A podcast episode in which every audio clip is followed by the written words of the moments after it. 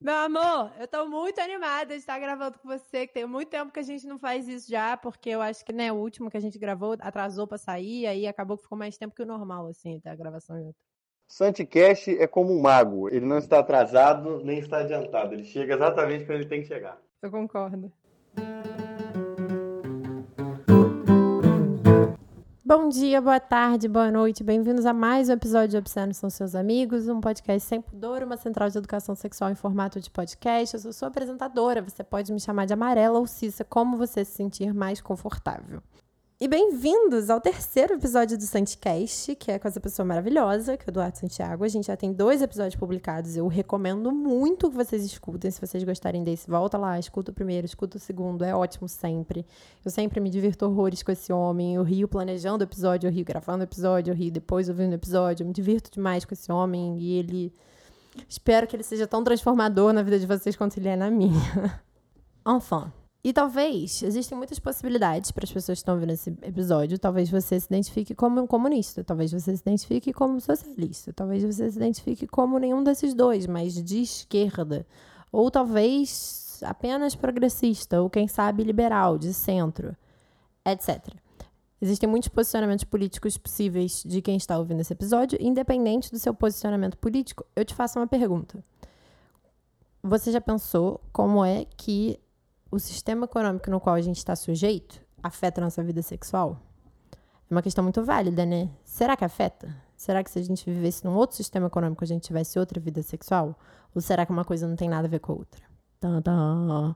E aí, pensando um pouco nessa pergunta, e para discutir esse debate, e para suscitar reflexões, e para inspirar a nossa conversa em cima dessa pergunta, a gente resolveu utilizar como base um documentário. O documentário tem dois nomes originais. O em inglês, que é Do Communists Have Better Sex? E a tradução para o português, que seria uma pergunta. Os comunistas fazem sexo melhor? Em português, tem uma adição a esse nome, um subtítulo, que é Sexo na Alemanha Dividida. E em alemão, ele é assim. Vocês não esperavam por isso. Ó, ó. Liebte der Osten anders? Sex im geteilten Deutschland. Então fui informada disso não traduz direto para os comunistas fazerem um sexo melhor, mas é amavam os orientais diferentes, sexo na Alemanha separada. Ah, mas por que, que você está dando essa informação? Vocês vão descobrir no final desse episódio. Fique até lá. E aí, quem já escuta Obsessão são seus amigos, já acompanha os episódios de Amigos Pervertidos, já sabe, já sabe como é que funciona nesse podcast os, os, episódios baseados em outros conteúdos. Não precisa ter consumido esse conteúdo antes de ouvir o episódio, porém, vai te dar outra visão do episódio. Só que se você ouvir o episódio antes de consumir o conteúdo, você vai ter uma outra visão do conteúdo, né? Tem lógica. Então, basicamente é isso. Eu amei gravar esse episódio. Eu espero que vocês se divirtam. Eu espero que vocês deem boas risadas. Ele é a pessoa mais engraçada que eu já conheci em toda a minha vida. Então, se der para vocês sorrirem um pouquinho hoje, para mim tá valendo. Se der para aprender mais alguma coisa, é bônus. É o objetivo, mas é bônus. Se der para sorrir, aprender alguma coisa e repensar a forma em que a gente vive a nossa vida e mudar seus olhos perante o mundo, uma crise existencial aí leve, tranquila com suporte é ideal, mas enfim, aí eu já tô mirando alto. Eu espero que vocês se divirtam e a gente vai falar muito nesse episódio para vocês assistirem o documentário. Então não deixem de assistir o documentário depois de ouvir o episódio ou antes, se você quiser, mas volta aqui se você for antes, mas depois também, ou antes, ou depois, assim, qualquer momento que tiver melhor para você de assistir esse documentário, vai ser legal. espero que vocês gostem do episódio. Eu tô só enrolando agora. Obscenos são seus amigos, obscenos são seus amigos, obscenos depravados, imundos, escrachados, obscenos são seus amigos.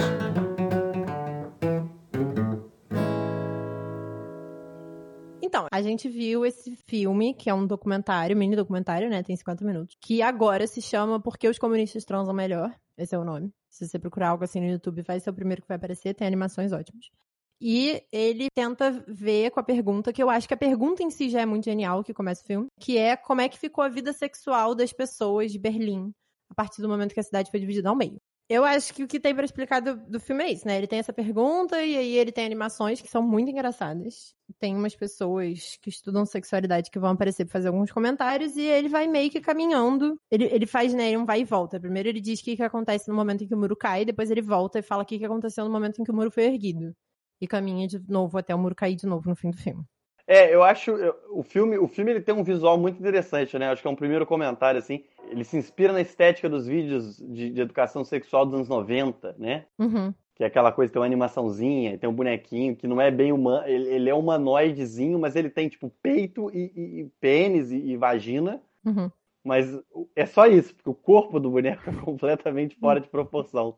O que cria uma imagem muito engraçada. Uhum. que os- é engraçado que os peitos dos bonequinhos femininos eles têm movimento, enquanto o boneco em si não tem. É. O cabelo é duro, os braços ficam parados, mas o peito mexe. Muito bom isso.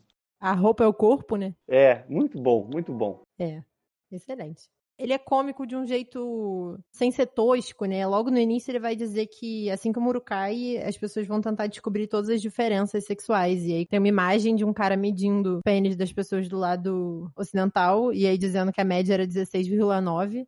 E depois ele medindo do lado oriental, dizendo que a média era 17,5. Sendo que em nenhum momento ele fala desse conteúdo, né? Tá só ali na imagem, pra gente absorver se a gente quiser. Não sei se essa é uma informação um fato da realidade. É. Não, ele chega a dizer, a diferença era de 6 milímetros. Milímetros, é.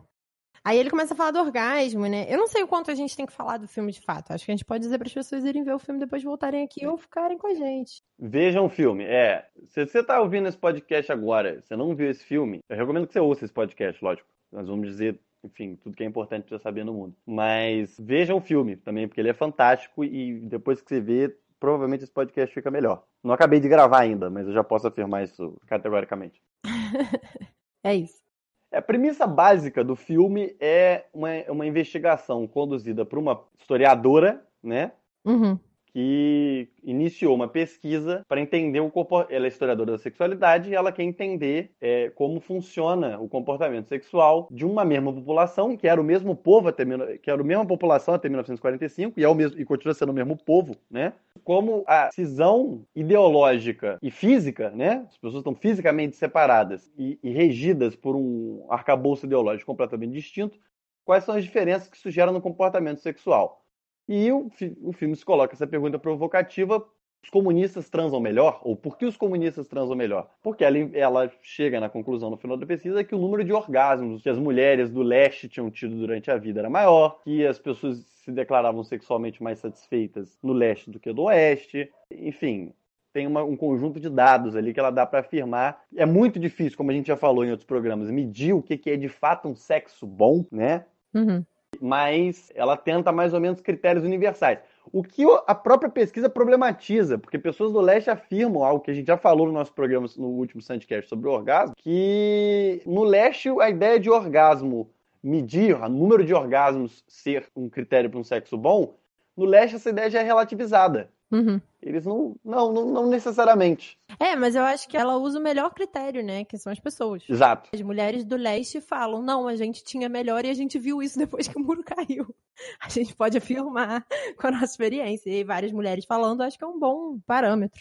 É, se a gente pode ordenar de alguma forma, é a ordem que o filme segue, que é cronologicamente. Ou seja, dois historiadores aqui sentados, digamos as coisas como elas aconteceram. 1945, né, a Alemanha derrotada, completamente devastada, e logo em seguida, né, dividida em, em- dois pedaços. E aí você começa a ter uma parte da população que, enfim, a restauração capitalista no Oeste se dá com um grande aporte financeiro dos Estados Unidos, principalmente, né, um plano de reconstrução da Alemanha, para evitar que ela caia sob a influência soviética, né, que Uhum. que era virtualmente quem dominava aquela região, né? Os soviéticos chegam primeiro em Berlim e poderiam ter seguido em frente, decidem não seguir pelos acordos que já tinham sido firmados entre as potências que viriam a ser vencedoras, né? Aquelas famosas três conferências de Potsdam, Teherã e Alta, né? Que dividem o mundo antes da guerra acabar, porque, enfim, já se via que a guerra estava mais ou menos encaminhada, a Alemanha não teria força para derrotar o mundo todo, que era virtualmente com quem ela estava guerreando, e o mundo que importa, né? Enfim, ah, mas o, o Brasil demorou para entrar na guerra. Foda-se. Sem querer dizer o heróico trabalho das forças expedicionárias brasileiras, mas vamos combinar que, enfim, não era, não, não íamos ser nós que íamos derrotar a Alemanha nazista. Uhum. Então, você tem essa população que é colocado nesse cenário de divisão, uma divisão imposta pelo leste, ou seja, querendo evitar a evasão, a fuga de cérebros, a fuga de profissionais especializados que poderiam trabalhar na reconstrução da parte leste, de pessoas que poderiam fugir para o oeste buscando melhores condições de vida, porque realmente um profissional de alta, alto gabarito viveria uma vida de rei no leste, no oeste, né, na Alemanha Ocidental, Uhum. é, na Alemanha Oriental ele viveria a vida que tem quase todo trabalhador. Uhum. Você sendo especializado ou não, você teria uma condição de vida mais ou menos a mesma. Né? Haviam cargos mais bem remunerados, mas a distância entre os cargos não era tão grande. Então a fuga de profissionais mais qualificados começa a acontecer e é um dos motivos pelo qual, pelo qual né, feito ali o muro, estabelece a tal da cortina de ferro, né? onde haveria realmente uma cortina que nubla e não deixa passar nem informação, nem gente, nem produto, nem nada. Embora a história mostre que passava muito mais coisas que a gente gosta de admitir, virtualmente a Alemanha está dividida. E aí as coisas começam a ficar interessantes. Um fator interessante também é que Berlim é dividido de um jeito esquisito, porque Berlim está do lado oriental. Então, na verdade, o que acontece é a Alemanha é dividida ao meio, e aí nessa metade, o lado oriental tem Berlim, que está novamente dividido ao meio. Então, na verdade, a parte ocidental de Berlim, ela tá dentro de uma ilha, né? É, Cercada de oriente, assim. Ela não faz fronteira com o lado ocidental. É a tal da ponte de espiões, né? É. A ponte de espiões do filme lá do Tom Hanks com Spielberg é justamente essa Berlim, onde havia, há quem diga, né, que havia um espião a cada seis habitantes Uhum. em Berlim. Era um era espião, inglês, francês, americano, soviético, alemão dos dois lados, né? Então, enfim, era uma, uma área quente em termos de da contenda diplomática. Uhum. E a pesquisa da, da, da sexóloga mostra que tinham mais coisas acontecendo ali do que simplesmente uma disputa política. Haviam disputas, há quem diga, até mais importantes para a vida das pessoas do que a pura diplomacia. É. Eu acho a pergunta dela genial. E eu acho que logo no início do filme eles começam a responder a pergunta. Um dos fatores que eles levantam é populacional, né? Então eles vão dizer que do lado oriental tinha um número muito grande de mulheres, porque inclusive as pessoas que voltam da guerra, primeiro tinha poucos homens porque muita gente morreu na guerra, tinha muito prisioneiro de guerra. Mas aqueles que voltam escolhem o lado ocidental. Então do lado oriental tinha um número ainda maior de mulheres, assim, em termos né, de diferença numérico-sexuais, sei lá. Acho que isso é um fator interessante. Sim, é, é, exato. E aí há algo compartilhado dentro dessa população, né? Ou seja, tanto as mulheres de um lado quanto de outro foram usados pelos nazistas no esforço de guerra. Uhum. Ou seja, essas mulheres, como foi nos Estados Unidos, como foi na, na União Soviética, como já era na União Soviética, para fazer juízo, já, a União Soviética era assim antes da guerra, as mulheres compõem o esforço de guerra no sentido de trabalhar em fábricas. Então, o mulherio alemão era talvez o mais bem treinado do mundo em termos de manuseio de fábricas pesadas, né? Das indústrias de base, essas coisas que garantem um país ser rico. A gente não fala disso no Brasil, o que garante um país ser rico, ele tem indústria, ele não tem indústria. E a Alemanha tinha muita. O parque industrial, mesmo devastado, é rapidamente reconstruído por essas mulheres que, enfim, estão empregadas nesse esforço. Tão cedo a reconstrução capitalista é, plena é feita, e, e aí vale dizer que eu estou falando reconstrução capitalista, não é porque o nazismo não é capitalista, porque ele era. É porque não tem nada, não tem capitalismo, não tem industrialismo, não tem nada. Tem um monte de cidade destruída. É isso que sobrou da Alemanha É. né? Tem que lembrar que Berlim foi cercada por mais de 20 mil canhões soviéticos. Foi bombardeada dia e noite. É. Ou seja, não tem capitalismo, não tem socialismo, não tem nada. Tem, tem a lei da selva. É isso que existia em Berlim. Então, tão cedo, da mesma forma, você pode dizer que no leste foi feita uma restauração socialista. Enfim. É. Então, após, tão cedo a restauração é feita, a pesquisa dela indica que as mulheres no oeste, na Alemanha Ocidental, foram reconvocadas ao seu antigo lugar, que era em casa, né? A classe média volta a florir, volta a se pagar bons salários para o trabalhador médio, o que permite as mulheres voltarem para casa. E aí começa os cursos de formação de noiva, de esposa. É, mais do que permite, né? Obriga. Exato. Esses, essas coisas que são consideradas supérfluas numa sociedade que está se reconstruindo, Uhum. é, surge assim, surpreendentemente cedo, num lugar que estava completamente devastado. Uhum. Já logo no currículo escolar das meninas já começa a se botar aula de bordado, aula de, de culinária, de economia do lar, e, e vamos para tudo voltar como era.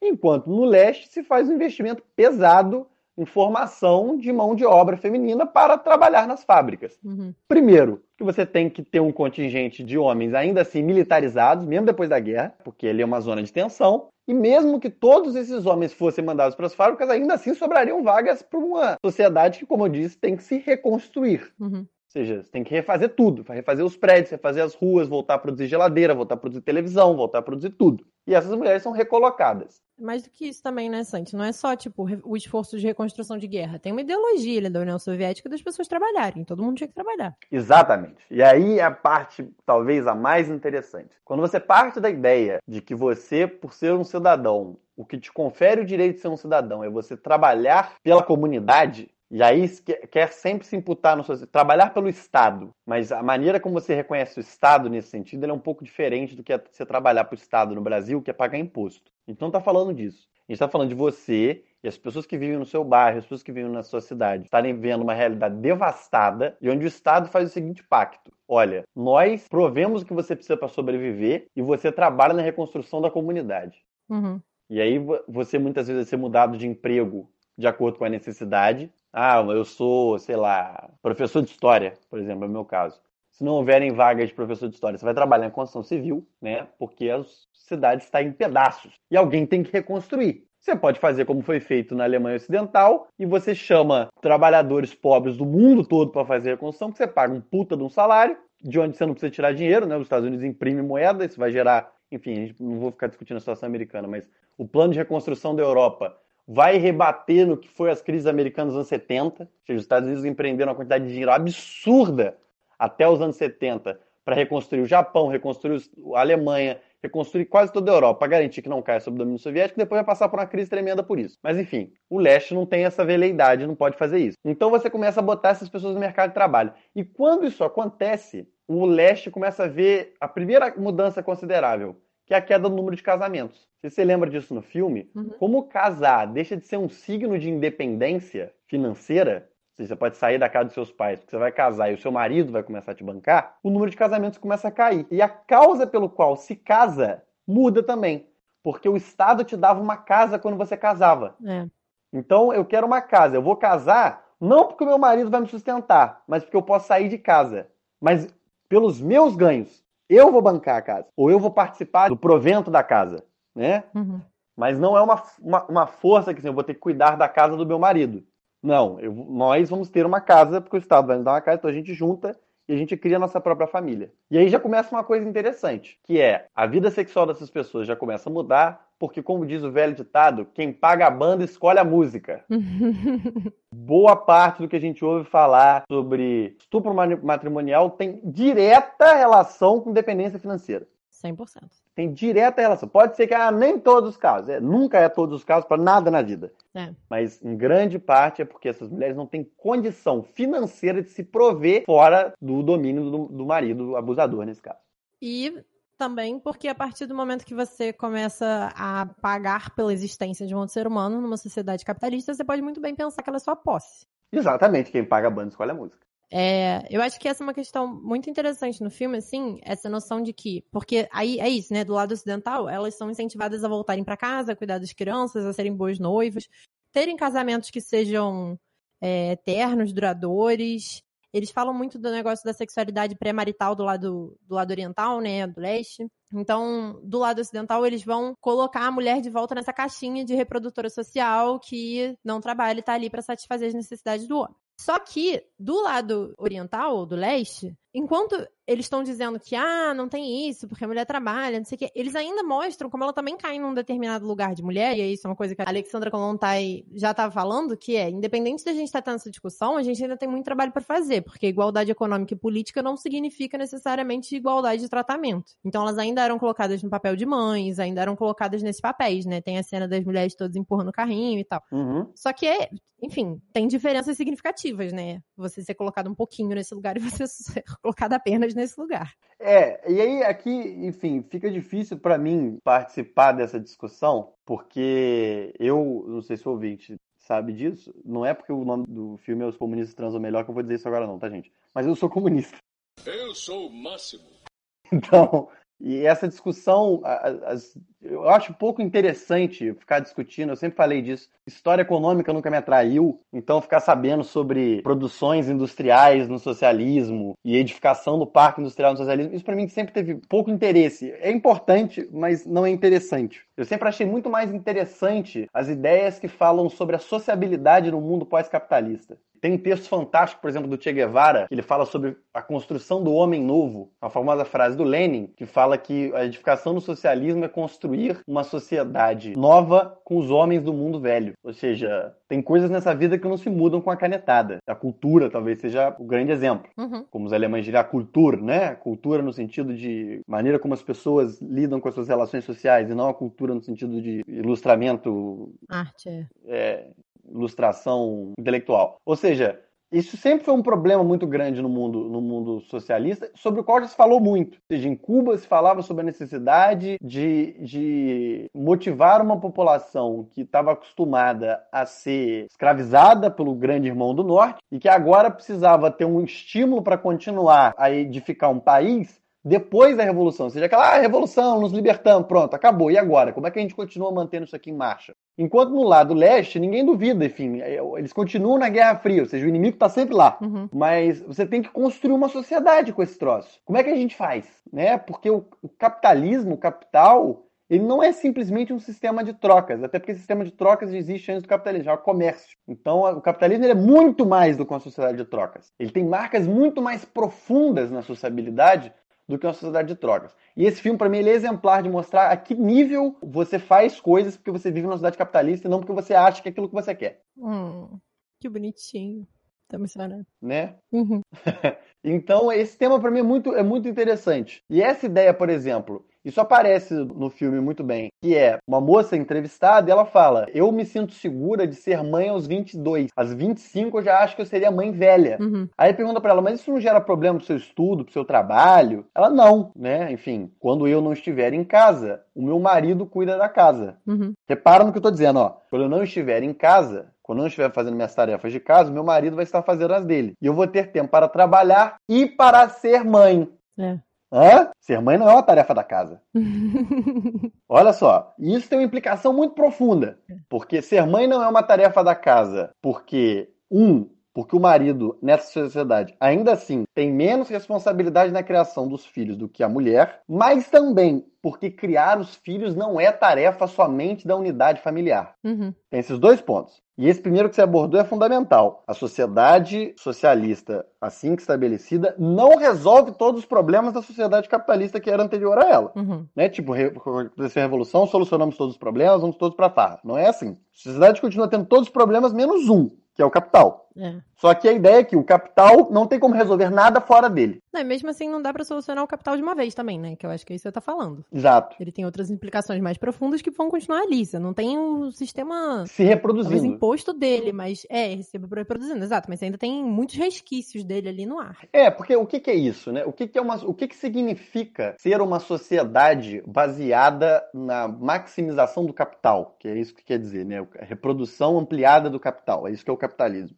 Uhum. O Marx fala disso. Na sociedade capitalista, as relações sociais vão se tornando relações capitalistas. Ou seja, em todas as esferas da sociedade, as relações vão se tornando mediadas pelo capital. Isso pode ser na sua relação com o seu empregador, que é muito clara. Você, você não se importa. Caso norte-americano, né? A meca do capital. Se você morreu, se você tem que votar, se você tem que. Se você tomou um tiro, foda-se, tem que aparecer para trabalhar, senão você não recebe. Uhum. Porque a sua relação com esse patrão não é nenhuma a não ser você trabalha, você recebe. O único mediador dessa relação é o capital. Mas isso tem outras implicações.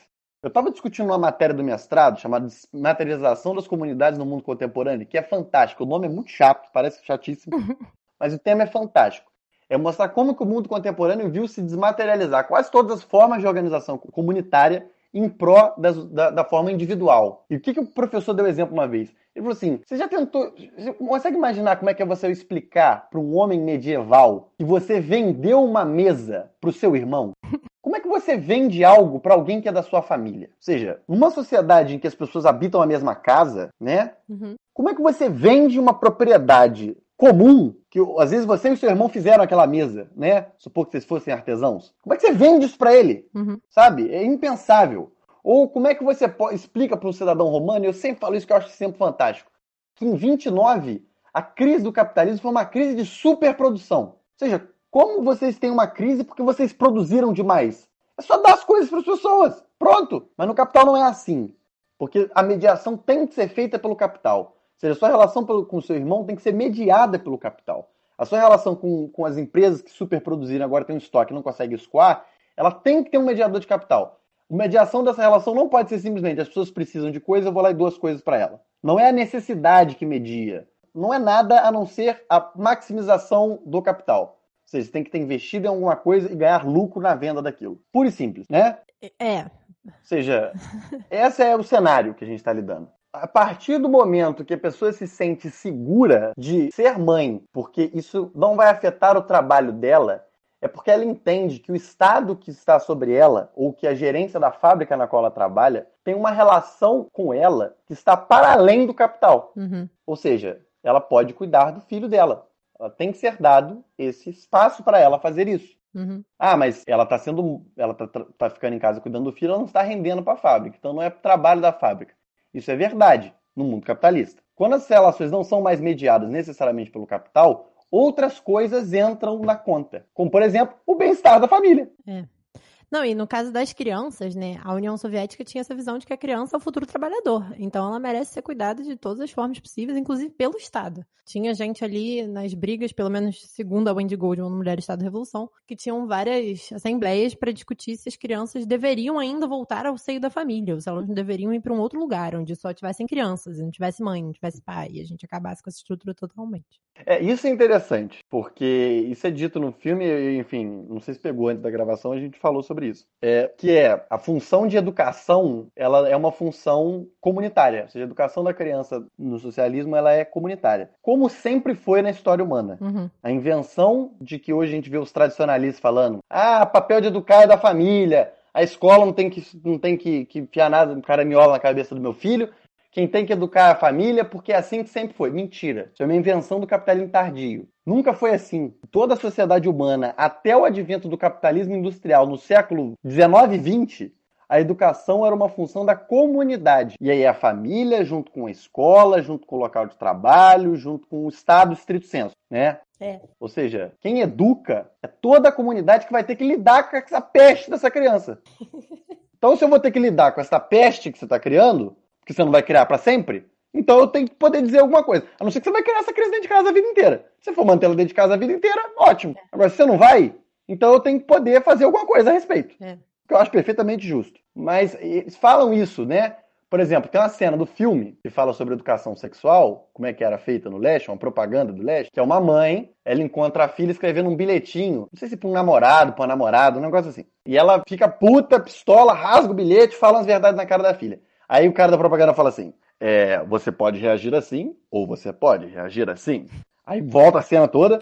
Aí a mulher, ao invés de rasgar o bilhete, ela fala assim: Vou levar isso para a sua escola. Vamos ver o que seu professor acha disso. Aí a mãe está lá sentada com o professor, o professor fala: Isso é perfeitamente normal. Mas se nós observarmos algo que possa colocar em risco a segurança na sua filha, informaremos e não sei o quê. Tipo, né? Se a relação que você está estabelecendo com esse garoto, com essa garota, estiver fazendo mal para o seu desenvolvimento individual, então, enfim, a escola vai entrar em contato com a família para dizer, ó, oh, tá acontecendo isso, isso, isso. Mas até lá, enfim, ela tem uma relação qualquer que seja, não precisa de, de, de, de fazer chover dentro de casa, não precisa de nada disso, né? Calma, mãe, é basicamente isso que o cara fala. Calma, mamãe, né? É. E isso mostra um negócio muito profundo dessa sociedade que é o caráter social da criação dos filhos. É. Inclusive, fala muito da nossa sociedade. Porque quando eu vi essa cena, eu falei, porque em nenhum momento diz que eles são namorados. Ela tá simplesmente escrevendo para um amigo dela. Se eles são namorados ou não é questão deles. E aí, eu fiquei pensando assim, cara, é o mesmo posicionamento que teriam pessoas se vissem eu e você virando amigos mais novos. Porque eu e você, a gente. Exatamente. Com 18, 19 anos, sei lá quantos anos a gente tinha no momento que a gente virou amigo. Mesmo assim, todo mundo achava que a mulher e o homem até hoje acham que eles não podem ser amigos e se amarem profundamente, não terem relações sexuais. As pessoas não aceitam isso de forma alguma. Imagina pessoas mais novas. Aliás, tem gente que está ouvindo esse podcast agora que acha isso. Então você é ouvinte e acha que homem e mulher não pode ser. Você mesmo, você sabe que eu estou falando com você. A gente tem que conversar urgente sobre essas suas posições. Muito grave isso, você pensar isso. Você ouvinte, que eu não vou dizer quem é. Muito grave. Enfim. Eu não sei de qual ouvinte você tá pensando, não, se tem um específico. Mas o ouvinte sabe. Você que tá ouvindo, você sabe. Então tá bom. É, né? Mas é isso. Eu acho que eu e você, inclusive, isso é uma coisa assim que pautou o nosso relacionamento ao longo de toda a nossa vida, porque a gente teve que tanto a gente tanto usou isso a nosso favor, a partir do momento que pessoas que a gente não queria, né, se aproximasse, pensasse, ah, esses dois namoram, não sei o que, a gente cai isso, pensa isso mesmo, foda-se, não chega aqui perto não. E com as outras pessoas também, que não, a gente queria, né, desenvolver outros relacionamentos, a gente fala, não, não, tá tudo bem, a gente não namora. Se namorasse também, qual o problema de um relacionamento poliamoroso? Mas assim, não namora. Eu posso fazer uma lista extensa de problemas de relações poliamorosas, mas eu acho que isso é outro programa. Não, mas é uma forma de começar a discussão. Ouçam o quarto episódio desse podcast com a Marina aí, gente. Correção da edição é o terceiro. Ele falou com todas as boas intenções do mundo, mas é o terceiro. Mas enfim, eu acho que é basicamente isso, assim. E, e até hoje, acho que parte do, da, da, da, ideia de que a gente tem uma educação que é, é, responsabilidade da sociedade como um todo, faz com que esse negócio do sexo não seja um problema tão grande, porque a gente entende, e eles falam isso no filme, né? Que as pessoas têm que criar relações interpessoais ao longo de toda a vida para poderem trabalhar bem para o Estado. E para a comunidade, para a comunidade. É. A maneira de a gente compreender o Estado nessa sociedade é muito distinta. É. Para bem e para mal. Quando a gente fala de um Estado repressor, por exemplo, a gente pode dizer que o Estado brasileiro hoje é um Estado repressor. Ele vigia, a gente sabe que, que a BIM do, do, do Biruliro aí é, investiga gente que se declara antifascista, fica monitorando reunião de ONG, mesmo reunião aberta, eles botam o cara lá para monitorar. Ou seja, é um Estado que tem um caráter um tanto repressor. O que se viveu no leste com a Stasi, que era a polícia secreta do Estado da Alemanha, da DDR, né? Uhum. Da Alemanha do leste, é algo completamente impensável. A DDR era talvez a maior estrutura de vigilância dos seus indivíduos de todos os tempos. Tem uma, eu acho que chama A Escuta, é um filme muito bom que fala sobre um, um, um cara da Stasi que está investigando um, um cara que ele pensa que é um dissidente político. Enfim, não vou dar spoiler sobre o filme, mas vale muito a pena ver para você entender como que o aparato de vigilância em cima da sua sociedade era tremendo. Mas não era uma vigilância moral. Uhum. Não era uma vigilância moral. Não quero saber o que você está transando, o que você não está. Isso não importa. Importa saber se você é um espião capitalista, né? Uhum. Mas a maneira, ou seja, a própria maneira como. Esse Estado se importa muito pouco com a sua moralidade pessoal. O socialismo, ele tira o individualismo das pessoas. Não, não, não. O capitalismo se importa com a sua individualidade e o socialismo, nesse caso, não. É. Não é que ele elimina, ele só não se importa. Ah, mas eu sou, eu sou, enfim, homossexual, eu sou polissexual, sou qualquer coisa que eu quiser. Para o Estado, nesse momento, isso é ou não é importante ou é pouco importante. Não é que a sua existência individual vai ser apagada, não. Isso só não importa. Se seja o que você quiser, não é problema nosso. É.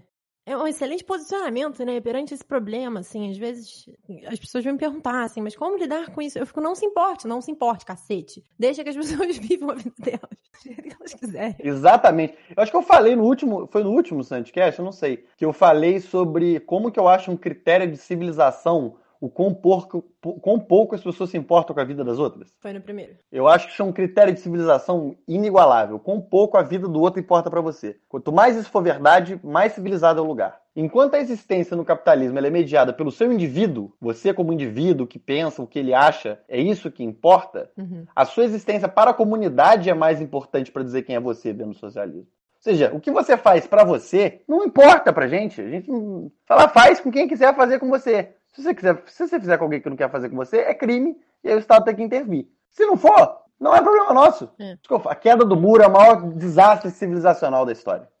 Altas emoções nesse episódio. Eu acho que isso é uma coisa que é, é, mostrada a partir. Tipo, porque eles não comentam o número de estupros, se tinha estupros, como é que eram estupros e tal, na Alemanha Oriental. Mas fala que 90% da população já experimentou nudismo, né? Sim. Eu acho que isso é um indicador muito grande se teve estupro ou não. Porque a gente pode pensar que um dos muitos motivos pra gente não andar nuas na rua, porque até com uma saia curta, isso já justifica o estupro na cabeça de determinadas pessoas. Então, a partir do momento que a sociedade inteira tá andando nua e as praias é de nudismo e tem a mulher pendurando roupa completamente nua, a gente pode pensar que ali era uma sociedade mais segura, né, sexualmente, assim. Sim. Aliás, o ouvinte absorve essa informação. 90% de uma população de um país experimentou nudismo durante a vida. É. Você conhece algum nudista, ouvinte? É, experimentar nudismo não é dormir pelado. É, é nudismo, com, sabe, praia de nudismo? Então, só que tinha outros ambientes, porque tinha pouca praia e praia é frio. Então, era, sei lá, praia de parque de nudismo, que seja, lago de nudismo. Tinha. Eles mostram parades. Como é que é parades em português? Como é que é? Desfiles. Como é que é? Tinham desfiles. Parades, tem teto, tem parades, tem janelas, tem. Como é que é o negócio? Mas desfile em inglês é parade. É o nome. É, parade, era o muro de Berlim ou a parade de Berlim também, né? Pare. Ai, peste. Tinham desfiles que aconteciam pela cidade, com todos os ministros ali presentes e pessoas nuas. E eles se divertiam horrores. Tava todo mundo se divertindo. Ah, é, peito. É. E isso, isso é uma coisa interessantíssima no documentário, que eu tinha esquecido completamente. Porque esse é um fator também. Esse documentário, e eu tinha que ter falado isso no início, ele foi indicado pelo Patros pra gente em 2016. E aí eu vi ele pela primeira vez em 2017, porque eu sou uma pessoa atrasada com os meus arroz e feijão. E aí agora eu já fui ver o documentário já com essa pergunta na cabeça, né? De como é que era o negócio da venda da mulher no público. E aí fala disso no documentário, porque no leste não tinha filmes de pornografia, não tinha prostituição, não tinha uma competição estética pelas mulheres. E aí eu fiquei pensando, não devia ter propagandas de cerveja com mulher altamente sexualizada, não devia ter propaganda de gilete. Isso faz com que a pessoa se sinta muito melhor com seu próprio corpo, sabe? Ele, ele vai falar, né, durante o documentário que a, a relação com o corpo era muito diferente. Muito mais assim, ali um corpo, nu. Tá bom. Exato, ele fala isso, inclusive. Você conseguia ir no super. Tem uma cena que ele fala isso. Você conseguia ir a um supermercado É. sem ver nenhum peito espremido. Uhum. Ou seja, aquela cena da mulher espremendo os peitos assim. Você conseguia ir num supermercado sem ver nenhuma cena dessa. Ouvinte, vá ao Brasil, vá ao supermercado, É. rode o supermercado todo, você vai ver algum peitinho apertado. Se não for na cerveja, vai ser na, na gilete, vai ser na, na camisinha. Você vai ver isso em algum lugar. Ou seja, é- como você falou, né? A mediação com o corpo, outro corpo, né? É. O corpo que não é o meu, não é feito com um corpo idealizado, é feito com o corpo, corpo da pessoa. É o 90% de nudismo. Você já viu alguém pelado? Sério, se 90% da sociedade é nudista, você vai ver o seu vizinho pelado em algum momento. É. Vamos ser sinceros aqui. Isso quer dizer que 9 em cada 10 pessoas que você conhece experimentam nudismo. Se não for você, vai ser o seu vizinho. Provavelmente todos os seus vizinhos, né? Porque se não for você, já é alguém, né? Estatística. Isso, sei muito de estatística. Se, tá- se você não é nudista, logo nove pessoas que você encontra na rua, tá todo mundo pelado. É. Enfim. E eu, eu fiquei pensando nisso, assim, da minha própria vida sexual, sabe? A partir do momento que eu parei de usar sutiã, parei de me depilar, tudo fica tão melhor. Nossa.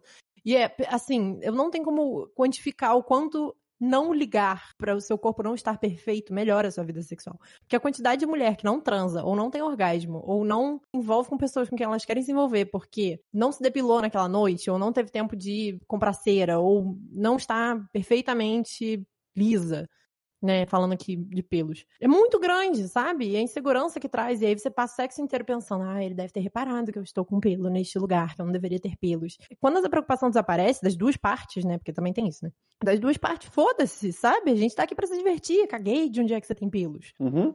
É, e aí tem essa coisa interessante que é, tipo, primeiro, as pessoas, na verdade, se importam muito menos que, com isso do que É. você que está preocupado se importa. E se a pessoa se importa muito, talvez você não devesse transar com ela, entendeu? É. Mas isso é, uma, isso é uma lição que a gente, a gente tem que fazer, assim. Vamos, vamos aqui fundar, fundamentar uma sexualidade comunista, né? Acho que essa é a proposta do episódio. É falar o que é uma sexualidade comunista. Vamos fazer agora. Vou fazer agora, vamos dizer como tem, como você tem que transar quando essa porra aqui desabar de vez. Vamos. Exato. Não, antes de desabar também, foda-se. Faz o seu comunismo aí no dia a dia, militância de internet, entendeu? Vai transformando a sociedade aos poucos.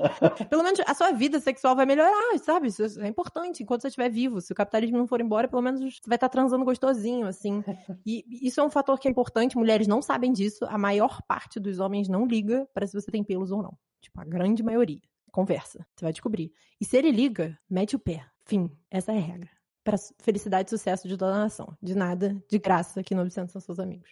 Essa é a primeira vez que você fala isso nesse programa? É. Como nós deixamos. Não, peraí, vou, vou enfatizar aqui.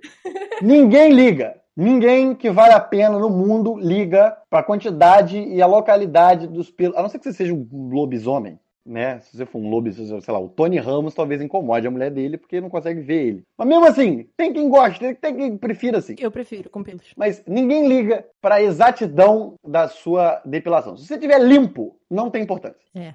Se você tiver, não tiver limpo, tem importância. Mas se você tiver limpo, vamos dizer, aciado, não importa. É. Não importa. Não tem a menor importância. É isso. Não importa! Pra fixar bem na tua cabeça.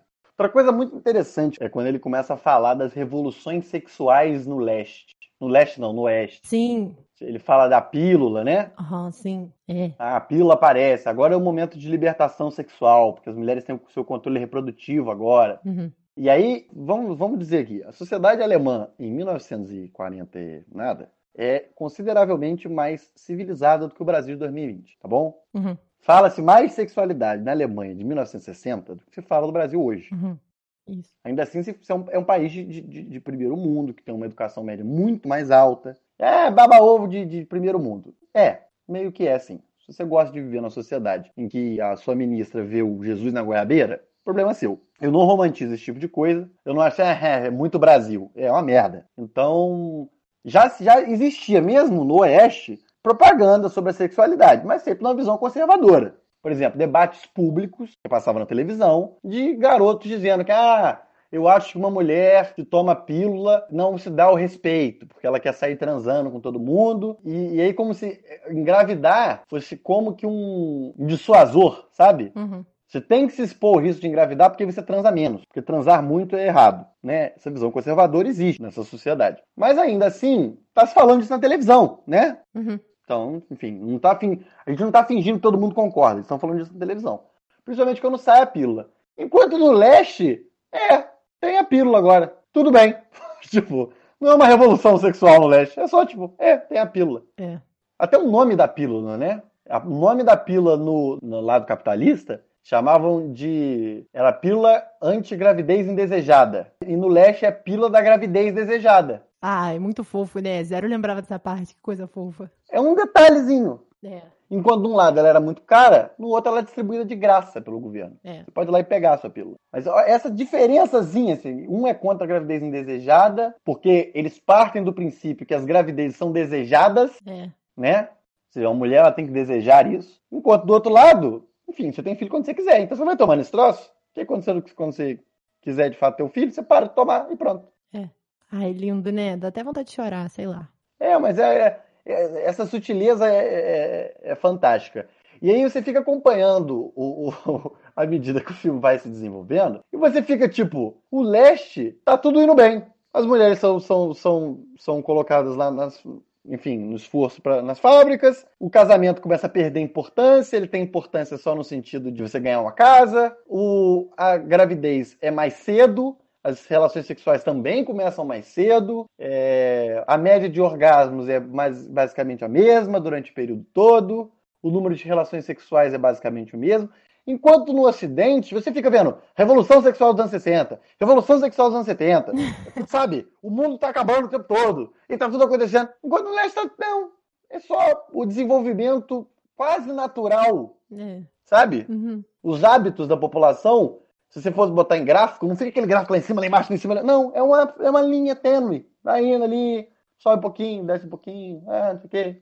Hum. Ou seja, parece, como você disse, parece muito mais natural do que você esperaria de uma comunidade normal, É. sem sobressaltos. E eu acho que a parte da, da educação sexual que talvez a gente tenha falado pouco, né? Que no, no lado, no leste, não era obrigatório ter educação sexual na escola. Não era uma coisa que a família tinha que falar de forma alguma, mas era algo incentivado. Tipo, é, falem, sabe? E a gente vai botar aqui na TV uns negócios. E aí a gente vai educando vocês. E aí ele vai falar, né, que enquanto do lado ocidental tinha muito mais uma sexualidade presente, corpos de mulheres nuas, você podia comprar sexo, você podia fazer tudo isso, falava-se muito menos. Enquanto do lado oriental, a única diferença era essa, você falava muito sobre sexualidade. E parece que, incrivelmente, há anos atrás descobriram a receita do sucesso, que é falar sobre esse negócio. Se der pra educar a galera no meio do caminho, ótimo, mas isso também não é obrigação muito de ninguém, assim. É simplesmente vamos educando as pessoas com pressupõe-se, né, informações acuradas, não do jeito que o nosso governo quer. Vamos parar de fingir que a gente não transa. Exato, Acho que essa é a grande revelação que eles têm. exato. Tem programas de televisão que mostram corpos nus É. programa de tarde. É, Sônia Abrão, sei lá, deles, debatendo. é, minha filha não sabe quem é o, o pai. E aí vai se discutir o tema, só que sem pudores, sabe? Acho que a primeira parte é essa. É. Programa de televisão que vai vai falar sobre puberdade, né? Hoje vamos falar sobre puberdade e a produção sexual. É, ele fala sobre, ah, se você observar, é normal que as relações sexuais comecem a partir da puberdade, porque os hormônios começam a não sei o que lá. É, eles ainda falam isso, que o mundo socialista teve grandes problemas com isso. Você tem que observar se seu filho está começando a ter comportamento homossexual. Eles falam disso. Ou seja, a sociedade tem muita coisa para resolver ainda, gente. Calma lá. E eles falam, o que por si só não é um problema. É. Ou seja, é estranho, é exótico, mas não é um problema. Lógico que não é isso, que é por isso que eu acho que tem que caminhar. Tem que caminhar para a naturalização do, do, do, comportamento, porque é um comportamento de fato natural. Mas só uma sociedade poder dizer isso, pode haver comportamento homossexual entre jovens. É. Ué, pode, é verdade, né? E por que a gente não pode falar isso no programa da tarde? Aí isso ofende a família. Então, e do lado ocidental, ele fala: a vida sexual das pessoas era muito mais pautada pelo que a igreja mandava, que era não façam. Quando do lado oriental você não tinha essa, esse problema gigantesco. É, exatamente. Primeiro, porque o papel da igreja, quando existia, era muito menor. Aí sim, é um espaço individual, não interessa a sua religião para o Estado, não importa. E, e, se você pensa baseado na sua religião, a sua opinião nesse ponto não importa. Ah, meu, meu Deus acha isso. Problema dele. Não é problema nosso do Estado ter que lidar com o que o seu padre acha de nada. O seu pastor, no caso da Alemanha, né? Então, enfim, mais um dos achados do socialismo aí. É, inacreditável, né? E aí, sobre, essa, sobre esse desenvolvimento das revoluções, tem uma que eu acho muito interessante.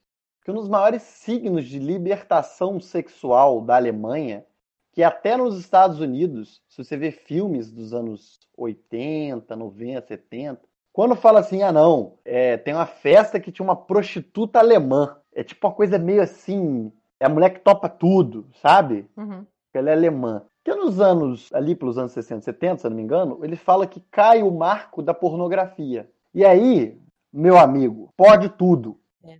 Na Alemanha começa a poder tudo. Você pode fazer pornô hardcore e anunciar na, na, na vitrine. Pode tudo. E isso, para a Alemanha Ocidental, é um marco de liberdade. É o livre comércio do sexo. Definitivo. Livre comércio. Quando do lado socialista, isso era terminantemente proibido. Uhum. Havia, se eu não me engano, na DDR, soft porn, né? É, as pessoas começam a fazer elas mesmas o porno delas, porque elas sentiram essa necessidade, então elas começaram a filmar em casa, o que podia. Tá bom, também. É, circulava ali entre os círculos pequenos de quem consumia esse tipo de coisa, você frequentava certas coisas. Se fosse o clube de swing, tinha o clube do pornô. É. As pessoas produziam seus materiais e distribuíam ali entre elas. E a, enquanto no outro lado do muro, você podia botar uma vitrine, ter cinema pornô com um anúncio na frente. Na mesma sociedade que coexiste uma igreja que ao mesmo tempo estava dizendo que não era fazer sexo.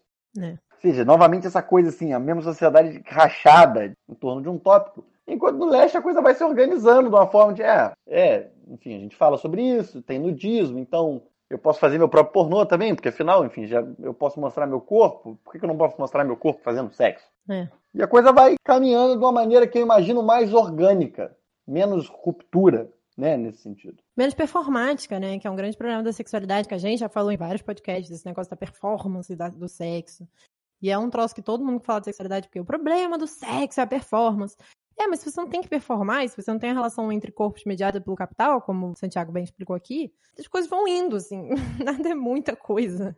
Tá tudo bem. E agora, um traço de história do presente que eu acho que funciona perfeitamente nesse tópico. Hoje, após a queda do muro de Berlim, e aqui a gente está esquecendo que já houve uma União Soviética, já houve um mundo dito socialista, os sites, os grandes sites de comércio de sexo, a grande indústria pornô, vende a si mesma como humanizada, como, enfim, porque usa vídeos feitos em casa. Uhum. Enquanto antes o discurso era que aqui a gente pode fazer uma super produção, e no leste eles são proibidos, eles têm que gravar com aquelas câmeras ridículas, né? Uhum. E aqui a gente faz super triple A's pornô. Aí agora o argumento é que não, não, não, não, não. Nós estamos investindo na produção caseira, que é uma coisa mais humana. Mas parecendo que inventou a roda. São as mesmas pessoas, são as mesmas produtoras. É. Você viu os grandes nomes da indústria pornô? Eles são os herdeiros daquela geração que nos anos 70 e 80 diziam que o signo de liberdade era fazer uma super produção pornô, era ter a mansão Playboy, era ter aquelas garotas espetaculares que eram expostas nas feiras de pornografia. Uhum. E agora o signo da humanização é fazer o que os socialistas faziam lá nos anos 60. É. Não, e, e no documentário, na hora que ele vai falar disso, eu acabei de ver nas minhas anota- anotações. A partir do momento que vende-se o, o, o soft pornô, né?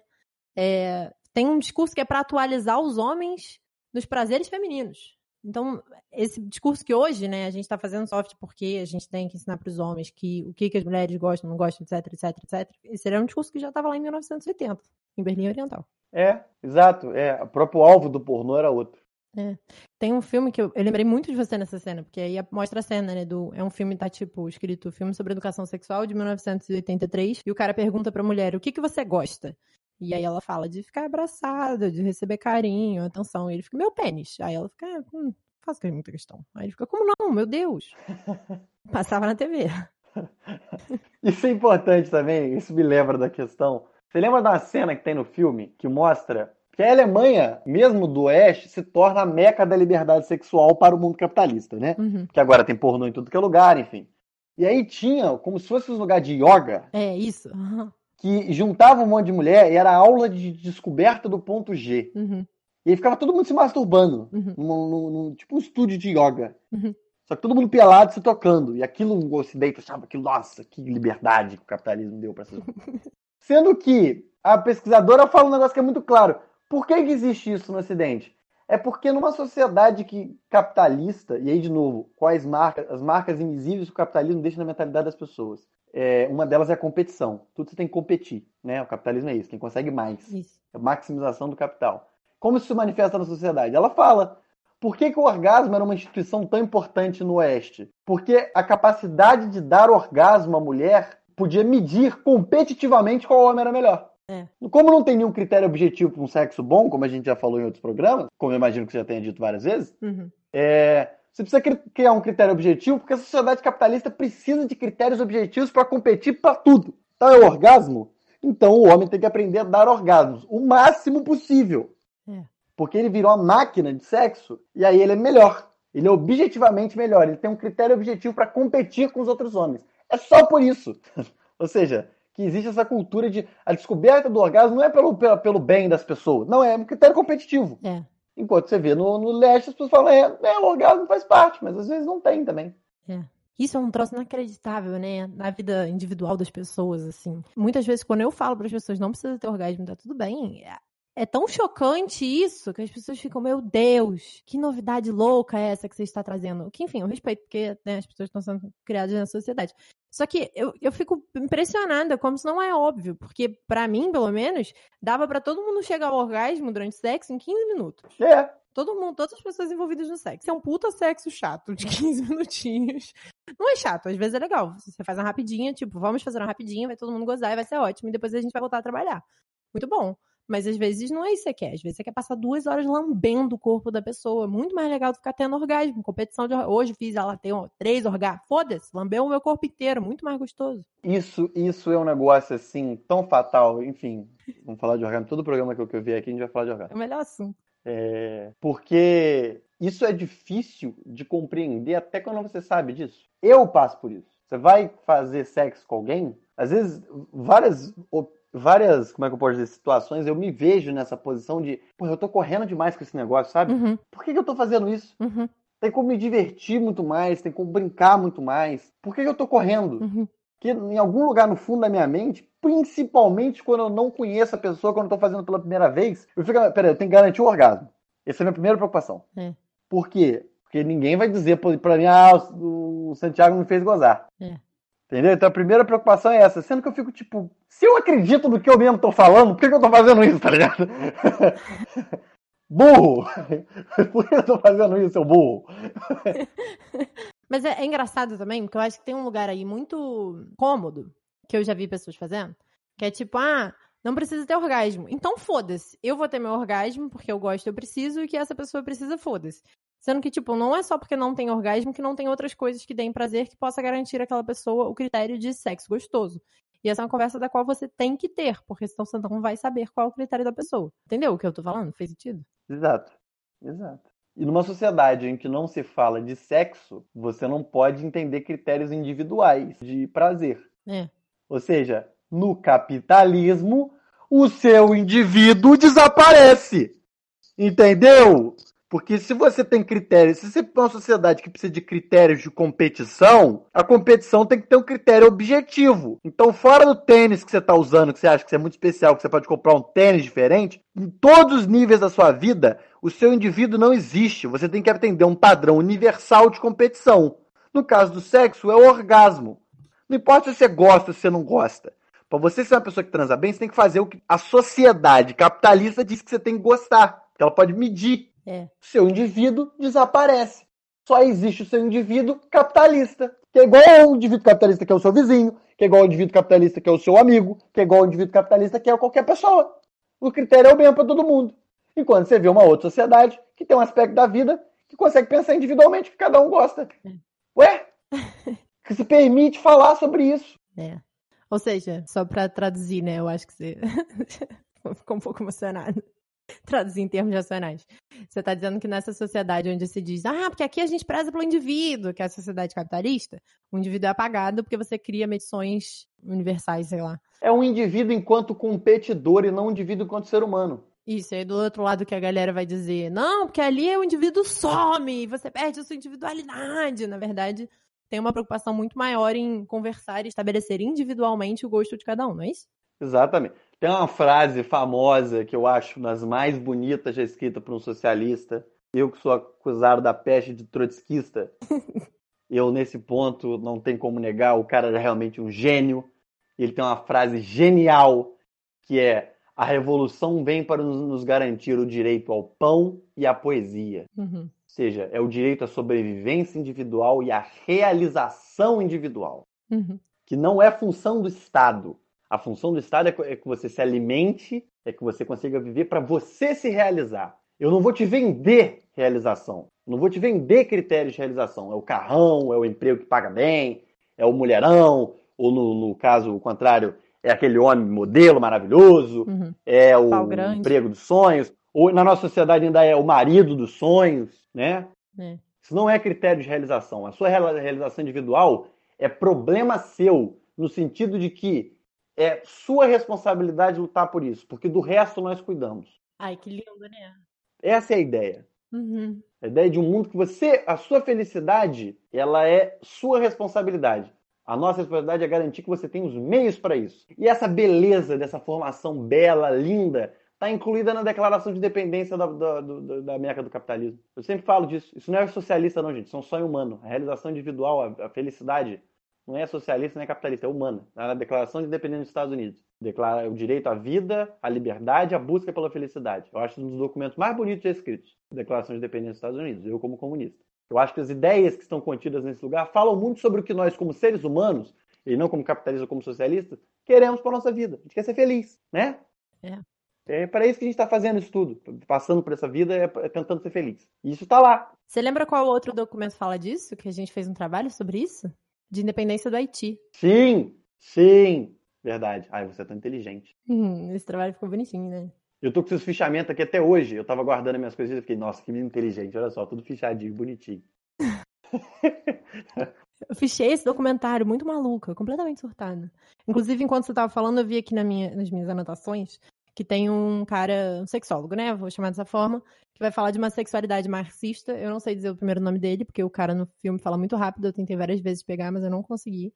O sobrenome dele é Schnabel, que escreve S-C-H-N-A-B-L. E aí ele diz: O Lenin, em conversa com a Clara Zetkin, diz que no comunismo não deveríamos aspirar ao ceticismo, mas aos prazeres da vida, o que inclui os prazeres do amor e do corpo. É, ele era o sexólogo do. Ele quer fazer uma. Como é que é? Uma, uma vida sexual do cidadão marxista. Ah, muito bom isso. Isso, muito bom. É um livro muito bem desenhado, inclusive, sei lá, como é que faz, onde é que fica, não sei o quê. E é aquele negócio, é uma educação sexual na escola, ou seja, fala-se da reprodução e fala-se da reprodução no sentido de prazer. Eu não sei, É. não sei, sim, o Vinte pode fazer o, o feedback. Eu tive aula de aparelho reprodutor em várias etapas, em várias escolas diferentes. Em algum momento, o clitóris apareceu? Não aparece. Eu não preciso nem dizer o prazer, só dizer que tem um clitóris ali em algum lugar. Isso é, mas falar sobre clitóris é falar sobre prazer. Ele é o único órgão humano feito estritamente pelo prazer. Então, assim, você falou que o clitóris existe, você tá falando, ó, tem um órgão, né? Nossa biologia é tão fantástica, ela criou um negócio que é só pra dar prazer. Ele não serve pra mais nada. É, o aparelho é reprodutor, não é sexual, né? É, exato. Tenho que fazer uma intervenção de edição aqui, porque a gente explicou essa noção de aparelho sexual e aparelho reprodutor de forma muito acalorada. Aí achei que ficou too much. Falamos de coisas que ninguém entende nada. Então tirei essa parte e agora eu vou dar um esclarecimento. Quando a gente fala disso, é porque isso é uma escolha que se faz, né? No Ocidente chama de aparelho reprodutor e no Oriente chama de aparelho sexual. Entender que isso é uma escolha talvez seja a parte mais crucial e depois perguntar, mas que escolhas são essas? O que, que você está mobilizando a partir do momento que você chama de aparelho reprodutor? Vou deixar o Santiago exaltadamente, talvez, tentar responder essa pergunta. Um aparelho reprodutor que trata o ser humano como um animal reprodutor, né? Uma vaca que tem que dar bezerro. tem que dar, né? Porque a gente já comentou lá no episódio sobre maternidade compulsória sobre a necessidade de necessariamente se reproduzir, e a partir do momento que você chama de aparelho reprodutor, você está reafirmando esse negócio que não é uma escolha de ninguém. Você tem que se reproduzir. Se você sente prazer e faz sexo no meio do caminho, é um problema seu. O seu objetivo é a reprodução. Enquanto quando a gente chama de aparelho sexual, a gente está mobilizando a ideia de que existe uma, uma coisa material no nosso corpo que expressa a nossa sexualidade de uma forma talvez um pouco mais tátil do que as outras. Você poderia dizer: Ah, mas quando chama de aparelho sexual, será que a gente não está reduzindo a sexualidade à genitália e tal? Bom ponto, ponto muito, importante, muito importante comentado aqui no, no, no Obsceno seus amigos. Não, porque sexualidade não é coito. Então, chamar de aparelho sexual, você está mobilizando a ideia ali de que existe sexualidade e talvez a gente tenha concordado socialmente, ou pelo menos aquela sociedade que chamou de aparelho sexual concordou que a sexualidade ela está um pouco mais expressa nessas partes do corpo. Só que aí é um outro entendimento de entender que sexualidade não é coito. Espero que isso tenha ficado claro. Se não ficou, me manda mensagem. Enfim. eu acho que um último ponto que eu, que eu gostaria de comentar é o que acontece quando a desgraça civilizatória se abate e o muro cai. É. Ou seja, você já tem uma sociedade de um lado que tem o orgasmo como critério competitivo no sexo, que tem a pornografia estampada em tudo que é lugar, que tem prostituição, sai das casas da luz vermelha, que não é só na Holanda que existe, né? Existe na Europa inteira. Na, na Holanda só ficou mais famoso. E do outro lado, uma educação sexual muito mais silenciosa, que aparece muito menos, mas que parece surtir muito mais efeito, porque há uma padronização muito maior na sociedade, no comportamento sexual. Porque tá todo mundo envolvido. Por isso que ela tem mais efeito. Todo mundo é abraçado por ela. Não é espaço. Exato. Você tem uma, um, uma, um lado que lida com o corpo de uma maneira repressiva e que o corpo nu ele só está no espaço público quando é para ser vendido. Isso. Isso. Ou seja, ele só, ele só pode ser público quando ele é mercadoria. Quando ele é o corpo em si, ele não pode. Já no outro lado, ele pode estar exposto. Ele só não pode estar exposto como mercadoria. Ou seja, tem essa clivagem. E um dia o muro cai por razões estranhas ao sexo, não tem nada a ver com a sexualidade. O que acontece quando o muro cai é que as pessoas do leste vão para o oeste. Uhum. Não vou ficar aqui dando aula de, de, unificação, até porque eu teria que estudar mais do que eu estudei para fazer esse programa. A Alemanha é, Ocidental era a vitrine do capitalismo. Que em nenhum outro lugar do mundo você poderia vender tão bem o teu produto quanto na, na, na, né, morando do lado da concorrência. É. Se o mundo comunista está a um muro de distância, porra, esse lugar aqui tem que ser a coisa mais bonita do mundo. Aliás, vou pagar de babaca aqui. Quando eu fui a Berlim, estou aqui girando o meu, o meu bourbon aqui enquanto eu falo. É, quando eu fui a Berlim, a diferença do, da construção e das lojas, das coisas que foram construídas antes da, da queda do muro, né? Depois já não vale. De um lado para o outro, é muito engraçado. Quanto mais perto do muro, mais caro. É. As casas vão ficando maiores, as lojas vão ficando mais espetaculares. Aí vai ficando um pouquinho longe do muro. Tem umas partes do muro que dão uns bairros que ficaram, viraram bairro de imigrante. Então aí é capitalismo, mas peraí também, não importa. Mas os bairros alemães capitalistas é tudo lojão, shoppingzaço, umas praças enormes. Tem uma praça que é climatizada, mano. O teto da praça é de vidro. Uhum. E lá fora tá nevando os tubos. Lá dentro tá quentinho. para mostrar que o mundo, porra, isso aqui é uma coisa mais legal. Enquanto lá do lado, aquelas avenidas, tudo com nome de, de marxistas, prédio, enfim, é um prédio normal, tá lá o prédio. Lindos, não, diga-se de passagem, lindos, né? Porque são pichados, são pintados e tão lindos hoje em dia. É, eu acho que quem critica a arquitetura do leste entendeu muito pouco. É. Porque a ideia de, por exemplo, a cada quatro prédios, quatro prédios muito parecidos, tem uma praça no meio. Uma pracinha. É. Com balanço, com terra para criança brincar. Com árvores, eles têm uns bichos, eles criam bicho quando tem bicho. É uma pracinha no meio. Aí, próximo bloco, quatro prédios, uma praça. Aí as crianças vão de uma praça para outra, joga bola no meio da rua quando, quando a rua permite. Enfim, a construção pensa nessa sociabilidade, enquanto do outro lado você vê uns puta dos condomínios, com piscina, com caralho. Se você for do prédio, você pode entrar, senão não. É, é uma visão completamente diferente. Se eu quisesse, aí eu pergunto para você, ouvinte, se você tivesse que escolher morar em algum lugar, você sozinho, não duvido que você diria que queria morar no puta prédio maneiro. Agora, se for uma comunidade toda viver, é melhor um monte daqueles outros prédios ou um prédio com piscina e esse bairro de imigrante caiu nos pedaços aqui do lado? É. Bem, se você for imigrante, eu acho que você vai escolher o outro lado. É. Essa e a disputa ideológica é toda essa. Então, o que acontece? As pessoas vão do leste para o oeste. Por quê? Primeiro, no leste, assim, para dar algumas informações básicas aqui. É, educação superior era gratuita e universal, ou seja, quem quisesse fazer o curso superior fazia.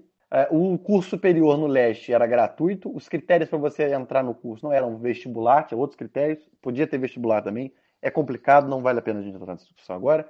Basta dizer que se precisasse, se precisasse de você fazer outra coisa, você não podia fazer. Mas não precisando, você podia fazer o que você quisesse. É, não dependia da sua capacidade de bancar um cursinho pré-vestibular, é isso que eu quero dizer. Uhum. Ou seja, você tem uma massa de profissionais muito qualificados, de um lado, e do outro, você tem uma massa de pessoas que são forçadas ao trabalho muito cedo, porque tem que prover, mas que ganham muito bem. O salário no oeste é muito melhor que no leste, porque tem muito dinheiro circulando. Uhum. Os produtos americanos entram, pagando baixíssimos impostos, são vendidos a baixíssimo retorno. Se você vê, por exemplo, o preço que um carro alemão é vendido na Alemanha e o preço que ele é vendido na Europa em geral, o preço que ele é vendido no Brasil, a diferença é assustadora e não é por causa de imposto, é porque tem subsídio para as pessoas comprarem o produto nacional. Ou seja, você tem uma indústria muito bem desenvolvida que atrai essa mão de obra qualificada. Bem, eu tenho um curso superior, eu sou engenheiro aqui no leste, que me garante um salário muito parecido com o de um operário, enquanto do lado capitalista eu vou ganhar na baba. É.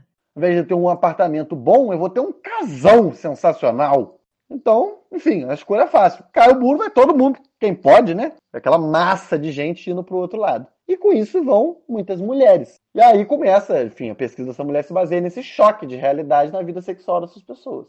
Vale dizer, muitas mulheres do leste começam a se prostituir no ocidente, né? Porque, pasme, ainda assim elas eram consideradas aquelas mulheres que fazem de tudo, porque a relação delas com o corpo delas era muito diferente. É muito dif é uma coisa meio exótica. A mulher criada no Ocidente, que às vezes é muito influenciada pela igreja, que é muito pudica, e aí vem aquela mulher do leste. É o, é o fetiche sobre o feminismo, né? Uhum. Que é uma mulher liberada, que vai fazer de tudo, né? Uhum. Então isso é fetichizado no Ocidente. Até a liberdade sexual que o leste construiu é vendida no Ocidente. É. E aí, hoje em dia, ele fala no final do documentário, hoje em dia, hoje em dia o documentário é, é 2006, né? É. Até hoje em dia já se desapareceu todo o esforço feito no leste e hoje em dia, enfim, a vida sexual da população alemã é mais ou menos como era no oeste antes do muro cair.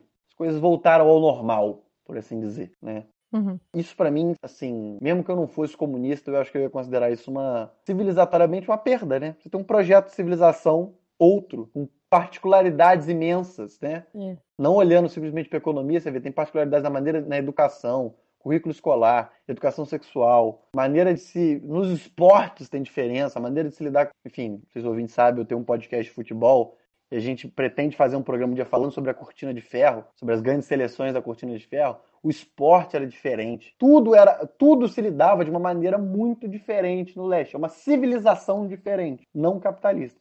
O prazer. O prazer. É, o que pra, e, e o que pra gente é inimaginável, né, cara? É. Como é que você consegue imaginar uma sociedade? Não consegue. Porque até a nossa, a nossa filosofia, a nossa utopia, está podada dentro do capital. Ou seja, a sua utopia de um mundo é o melhor mundo possível dentro do capital. Porque pensar para fora, para além do capital, como diria o Steve Mesaros, é muito difícil para quem vive sobre ele. A estética. Como é que é uma estética pós-capitalista? É. Porque eu- a gente pode pensar agora, agora sendo, sendo abandonando um pouquinho o documentário. A estética de propaganda de cerveja todo mundo sabe qual é.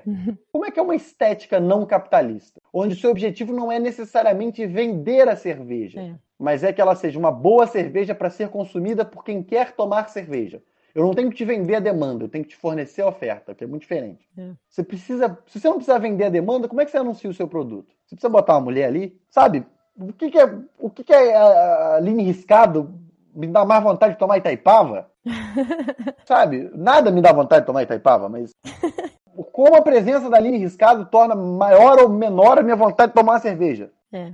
mas eu ligo uma, pessoa, uma figura à marca. Eu ligo outros impulsos que não são só a vontade de tomar cerveja à marca. É. Sendo que se você não quer necessariamente vender cerveja, para que, que você vai querer que outro impulso que não seja tomar cerveja esteja ligado à cerveja? É. Você vai comprar cerveja se você quiser tomar ela, se você não quiser, sabe? Uhum. Não toma. É.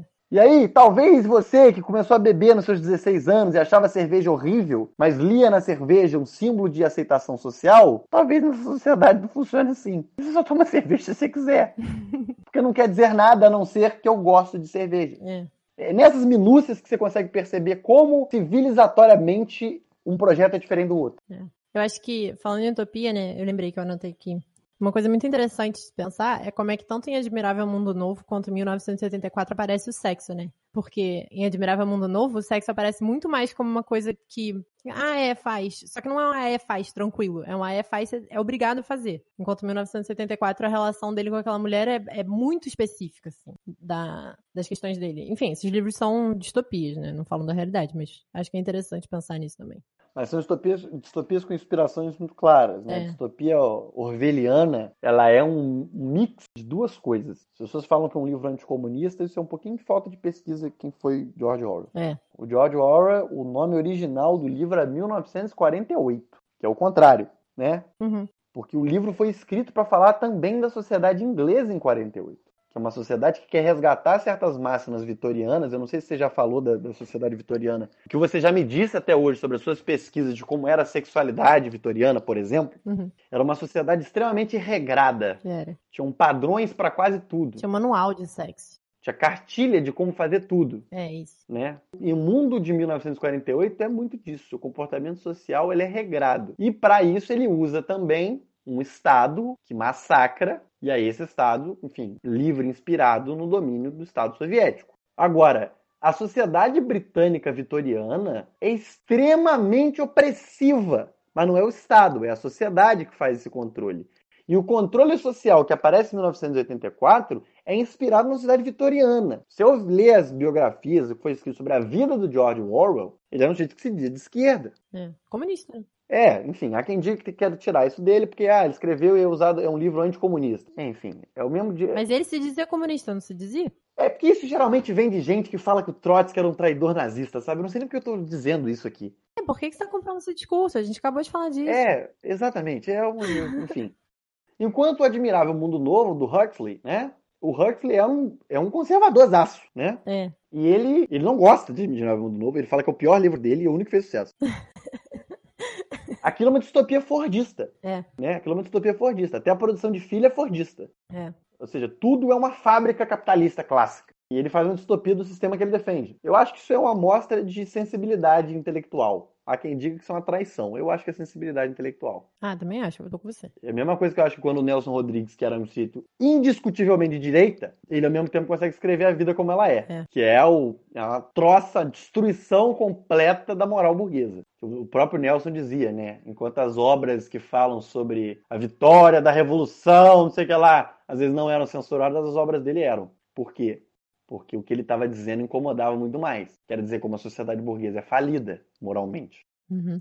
Então, discurso militante, carregar a bandeira vermelha, estampar a estrela vermelha, não faz, não é tão, não é tão problema. Aliás, eu estou disposto a dizer que boa parte dos podcasts de esquerda no Brasil ofendem muito menos a moral burguesa do que o Obsceno são seus amigos. Ah, fofo. É sério. É um serviço de afronta muito mais a sociedade capitalista como a gente conhece do que você fazer um programa lendo, falando Alf Reben. Nossa, isso me ofende tanto.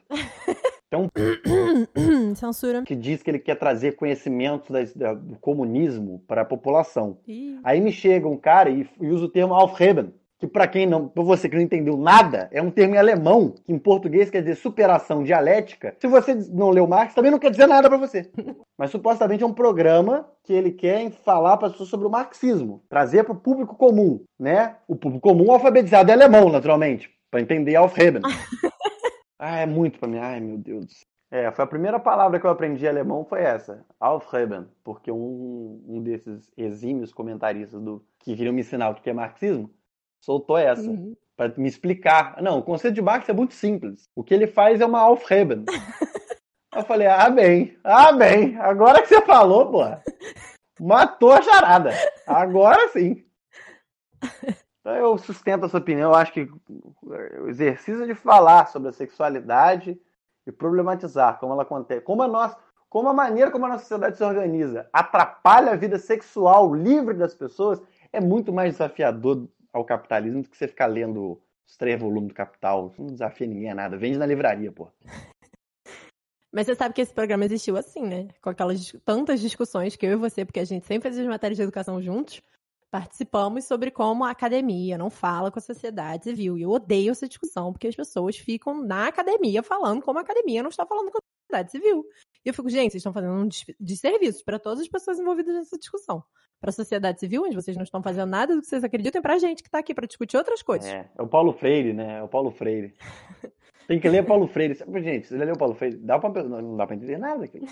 Paulo Freire não escreveu para as pessoas lerem, não, gente. Ele escreveu para você, professor acadêmico, ler. É. Não é pra você ficar falando, oh, não, porque eu li Paulo Freire aqui, a academia tá tudo errada. Não, mas ele escreveu para você ler na academia mesmo. para você aplicar. É. Porque não é para as pessoas lerem e se educarem sozinhas.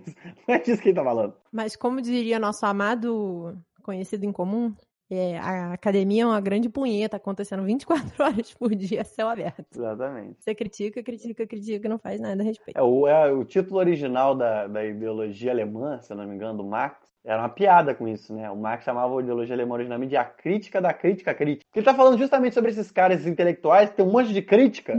e é isso, eles têm um monte de crítica. E eles têm críticas, eles criticam a crítica, que é crítica. A crítica, crítica. Exatamente.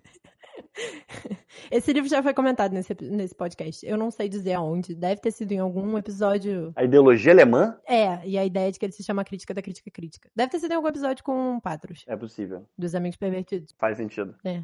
Faz mais sentido que qualquer outro, né? É. Yeah. Enfim, excelente episódio. Eu não tenho mais nada pra comentar. Você quer comentar mais alguma coisa? Não. Vejam o filme. Vejam o filme. Isso aí. Vejam o filme. É muito legal. Tem 50 minutos de duração. Você não tem nada mais interessante para fazer. Para de, de, ser, de ser jovem. Senta aí e vê. A legenda tá errada, tá? Em algum momento do filme, a legenda começa a atrasar. Então, se você não é falante da língua inglesa, talvez você passe um pouco de raiva. Ou se você conseguir um link que a legenda esteja certa, envie para arroba seus amigos no Instagram. Isso. Não, mas também, assim, esse filme tá no YouTube, que é um grande indicativo que ele tá em qualquer plataforma pra você baixar ele, né? E você baixa com a legenda corretinha e tal. É. O nome original como é que é o nome alemão? Quero falar o nome alemão desse filme agora. Ah, porque não pode falar alemão, porque não acessibiliza o conteúdo. Não, mas eu sou elitista. Documentário. Ah, não, peraí. Como é que é? Documentário Lieb der Rostenanders. Então vejam Lieb der Rostenanders, que é um filmaço do André Maia. Maia. André Maia. De 2006. É, o nome do filme original é Lieb der Ostenanders Sex in Getellen Deutschland.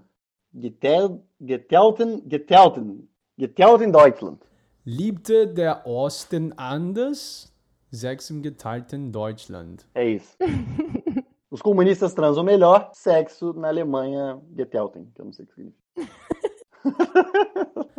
Amavam os orientais diferente, sexo na Alemanha separada. Foda-se. Vamos passar pra sessão arroz e feijão, que a gente já perdeu o respeito já. Vamos. Um, dois, feijão com arroz.